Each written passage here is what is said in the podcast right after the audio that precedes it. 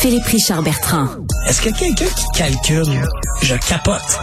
T'imagines combien ça coûte? Entrepreneur et chroniqueur passionné. Qu'est-ce que tu veux de plus? Philippe Richard Bertrand. Chez un client. Attends, attends. D'où tu sors? Philippe, euh, J'étais bonjour. chez un client. Ça- lequel? La ville de Montréal. Encore? Oui, oui. Puis, Je suis là t'as-tu le contrat? Oui, le contrat, je l'ai. Ah, tu Je l'as? l'ai gagné par appel d'offres, mais... euh, Est-ce que tu leur dis bonjour à chaque fois de ma part? En fait, je me le fais dire. à chaque fois. Je suis vrai? comme- je suis comme associé à toi beaucoup là-bas. Ah, C'est correct. C'est correct. Mais moi, moi je pensais que Je suis pas j'avais. gêné de ça du Je n'avais que des amis. Je pas. Ben, en fait, tu sais, il faut que tu fasses attention. Moi, je travaille avec les gestionnaires de la ville. Euh, Ouais. Puis ils sont pris dans une machine euh, qui, qui fonctionne euh, d'une certaine manière depuis plusieurs années. Euh, Tu sais, les- la moyenne d'âge là, des gens avec qui je suis dernièrement, là, c'est euh, c'est 5 à 10 ans. Tu sais, donc, euh, 5 à 10 ans, là, t'as fait tes repères, t'es pas encore, euh, tu seras pas, tu sais, fusionné avec les meubles, là. mais, euh, mais à tous les jours, moi, je leur parle de, tu sais, si vous voulez faire des changements, là, tu sais, le statu quo, questionner des dépenses, c'est vous, les gestionnaires. Ouais. C'est dans vos mains. C'est- Sais-tu quoi? Moi, je pense que la révolution, la révolution, ce serait de les entendre prendre la parole en public puis dire, on vous le dit, là, dorénavant, là, on va surveiller comme... Excuse-moi. Qui t'appelle? Non, c'est mon alarme pour me dire que je t'en onde avec OK, toi. ben Désolé. là, Désolé. alarme. Mais que, que les cadres sortent, sortent en public pour nous dire, on, on vous garantit qu'on va surveiller les dépenses. De l'argent que vous nous envoyez, là, on va le gérer plus qu'adéquatement. Je vais faire, ça je- vais faire attention à ce que je vais dire, mais je, tu sais, je me, je me censure pas là. Je, puis j'avais mis, mais- mis bien au clair euh, au début de mon mandat que je me censurais pas. Mais il y a une différence entre le gestionnaire, tu comprends, qui gère les dénis publics, là, tu sais, l'argent Oui. qui rentre. Il y a quatre sources de revenus à la ville, ok? Pouvoir de taxation, Mm-hmm. résidentiel, commercial, les taxes de bienvenue, Mhm. OK? C'est puis, oui. puis les demandes de permis.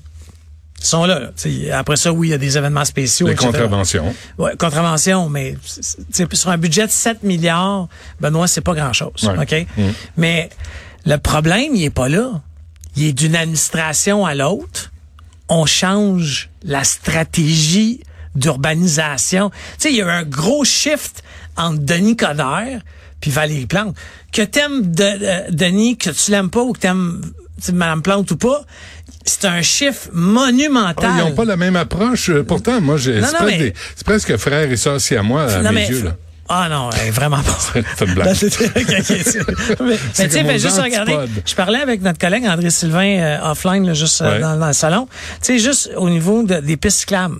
Tu sais, M. Coderre n'a pas fait ça. Denis Coderre n'a pas fait ça. Mais, mais bon, mais Mme Plante investit 100 millions de dollars par année en pistes cyclables. Ouais. Alors, tu sais, c'est un gros... Tu sais, une piste cyclable, pour toi puis moi, à part de nous faire peut-être ça un peu, parce que ça enlève des places de parking, euh, par contre, ça fait encore plus suer les commerces locaux, ça fait suer les résidents qui, eux, perdent de façon permanente la place de parking. Ouais. Euh, ça n'a pas été fait par rapport aux bornes électriques. Tu sais, s'il y a une borne électrique, puis ils font une piste cyclable, t'as mets où à borne? Ben, tu tires le câble, puis les, les cyclistes, ça le Ah, dents. Là, Mais tu sais, c'est pour ça que je te dis que on met, on casse beaucoup de sucre sur les gestionnaires, les employés de la ville. Mais eux, là, un matin, il y a un élu qui a décidé, moi, je veux un parc, là. Puis là, le monde, il dit, ouais, mais on avait prévu faire un logement social. On avait, non, non, t'as pas compris, là. Moi, c'est le peuple qui m'a élu. Je veux un, je veux un parc. Ah. Là, ça fait trois ans qu'ils travaillent sur tu sais, un logement, peu importe. Tu sais, fais juste regarder au coin de Papineau puis euh, Laurier. OK, ils vont avoir un logement social. Là. Tu sais, ils ont des fêtes, il y avait un genre de, de, de station-service. Ouais, Ouais, ça. c'est ça. rasé ça. Ah oui, c'est rasé? Ouais, c'est rasé. Là, Je, tout, je, je viens tellement tout, plus. tout, tout bien nettoyé. C'est bon. Mais là, ils construisent quelque chose. Puis là, tu sais, c'est des structures en bois. Puis, tu sais, moi, j'étais là. Je disais, hey, quoi vous faites, là, tu sais, des structures en bois à un mois qu'il y ait de la neige, là, tu sais. Ils disaient, ah, c'est un, c'est un, c'est un, un mini parc, un mini euh, pot. Ils font un petit, des stations de mini pot. de golf. Un mois avant l'hiver. Comme il y avait ici en, face. un mois avant l'hiver. Ouais. Tu sais, puis là, je disais, hey, t'as-tu une idée de combien ça peut coûter? Tu sais, tu comprends parce que les gens ne l'utiliseront pas cet hiver, là. Ben non. Ben, il dit, ah, c'est un budget de 250 000. Avec un préposé au bâton en passant. Non, euh, Pas quelqu'un ah, qui passe le balai. là. ah, c'est plein de petites choses comme ça. Mais si tu regardes, Mais qui là, a décidé de mettre le mini-pot là? c'est c'est l'arrondissement. Donc, c'est des élus. C'est des élus. C'est- non, des non, gestionnaires. non, encore une fois, Mais c'est ça le problème. On ne sait jamais qui a décidé Ouais, quoi. ouais, mais- Puis il y a personne de redevable de ces décisions-là qui sont à la limite assez débiles. Pour bien connaître la machine, puis toi aussi, tu connais, là, quand l'élu, il rentre, là, puis qu'il rentre dans un bureau administratif, puis il dit qu'il veut un parc, Benoît, il va avoir un parc. Il veut. C'est ça que moi je me plains depuis bien avant d'être à Cube Radio. Je disais, on peut-tu faire une continuité? Une ville là, ça se bat c'est pas par cycle de quatre ans. Tu peux pas faire de l'urbanisation, de la maintenance d'équipements, de la maintenance de tes réseaux. Regarde Griffintown. Ah non, mais ça c'est catastrophique là. Ça n'a pas été été sous réfléchi. Gérald Tremblay. Honnêtement, je pense qu'ils ont utilisé SimCity, le, le- Ouais, le jeu. absolument. Ils ont utilisé SimCity, Ouais. c'est une simulation qu'ils se sont faites Ouais. pour bâtir ça. Mais tu sais, si on regarde là, le budget là, qui a été annoncé aujourd'hui, bon, annoncé beaucoup plus catastrophique qu'on pensait. Là. Honnêtement, c'est c'est beaucoup moins pire. Ok, bon, là, c'est sûr que pour ceux que les taxes vont augmenter, ils 5 vont, ben, tu sais, c'est 4,9 en moyenne. C'est 5. OK, 5, pour faire la- le chiffre. Mais c'est pas pareil dans les 19 arrondissements. Tu sais, comme Ville-Marie, c'est 2,6. Euh, par contre, euh, Pierrefonds, c'est 7,2. Ah là, c'est pas la même affaire. C'est la plus grosse hausse euh, dans les 12 dernières années. Euh, tu sais, pour juste pour faire que les auditeurs comprennent, si t'es à 5% d'augmentation à une maison de 700 000, c'est 227 pièces de plus. J'arrondis là. Mais, tu Mm. Mais, pas- mais de plus que l'an passé, oui, qui que était le plus, plus que, que, que- l'année c'est- précédente. Non, c'est ça, je te De dis. plus que... Non, non, c'est le, c'est la combinaison de tout ça qui fait. Mais après ça, il y a des belles choses qui vont se passer. tu sais. Ah oui? Ben, tu sais, il y a- encore une fois, moi, je- j'essaie de trouver du positif là-dedans. Mais sais, on va engager 400 nouvelles employés à la ville. Bon, là, je faisais OK. À faire quoi? Mais 100 policiers. Dans les 400, il y a 100 policiers. Moi, je pense qu'on a besoin Il en de manque plus de 250. policiers. C'est ça. Mais dé- déjà, qu'il y en ait 100, moi, j'aime ça. On va mettre 50 millions en transport collectif. Mais 400 employés à faire quoi?